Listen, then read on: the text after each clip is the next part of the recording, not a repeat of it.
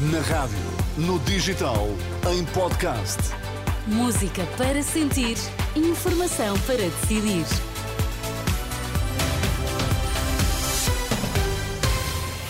Vamos às notícias, começamos com os títulos em destaque. Boa noite. Boa noite. Suspeitos de corrupção na Madeira começam a ser ouvidos hoje em primeiro interrogatório judicial. 15 mil polícias destacados para travar bloqueio de agricultores franceses a Paris. Os três suspeitos de corrupção na Madeira vão ser ouvidos eh, esta segunda-feira. São eles o autarca do Funchal, Pedro Calado, Avelino Farinha e Caldeira Costa, ambos gestores do Grupo de Construção AFA. Entre as suspeitas estão os crimes de corrupção, participação económica em negócio e abuso de poderes, bem como tráfico de influência. Ontem, André Ventura dizia que o Presidente da República devia anunciar eleições antecipadas na Madeira, isto porque, de acordo com André Ventura, o PSD Madeira não tem condições nem legitimidade para manter um governo com outra figura em vez de Miguel Albuquerque. Não há, de facto, outra solução senão a realização de eleições logo que possível na, na região autónoma da Madeira. Miguel Albuquerque e o PSD Madeira não têm nenhuma legitimidade para continuar à frente do governo, nem terá nenhum nome por eles indicado, uma vez que não foi sujeito ao voto popular. Novos factos nas últimas horas tornam ainda mais urgente e enfática esta necessidade. A de que o poder no PSD Madeira se manterá basicamente igual àquele que está hoje.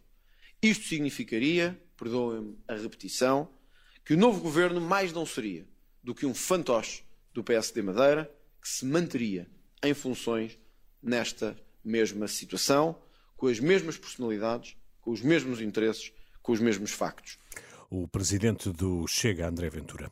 Quem procura um primeiro-ministro que diga sim a tudo não o vai encontrar no PSD. Aviso feito por Luís Montenegro, presidente social-democrata, que no encontro da AD, no Luso, não se comprometeu em responder às reivindicações dos polícias, dos enfermeiros ou dos oficiais de justiça. Se aquilo que procuram é um primeiro-ministro que vai responder que sim a todas as reivindicações. Se é esse primeiro-ministro que procuram, eu não sou esse primeiro-ministro.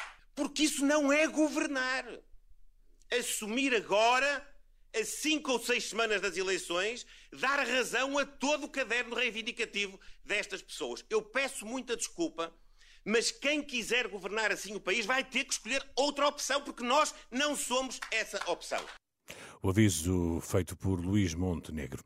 Sete militares da GNR feridos numa perseguição a uma viatura furtada que decorreu entre Marco Canaveses e as termas de São Vicente, em Penafiel.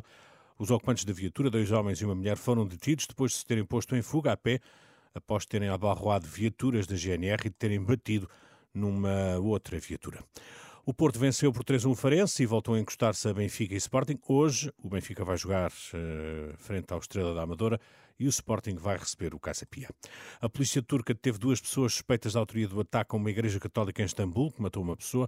Um ataque reivindicado pelo Daesh, que revelou que foi a resposta ao apelo do Estado Islâmico para atacar judeus e cristãos em todo o mundo. 15 mil elementos das forças de segurança mobilizados em França para impedir que agricultores bloqueiem hoje a cidade de Paris. Clément Orpier, o presidente de Jovens Agricultores da região da Ilha de França, promete bloquear vários pontos de entrada na capital francesa até que tenha respostas do governo. Há sete pontos que vão ser bloqueados por tratores e por agricultores e há unicamente sete estradas ou autoestradas de entrada em Paris. O que esperamos é por respostas do governo.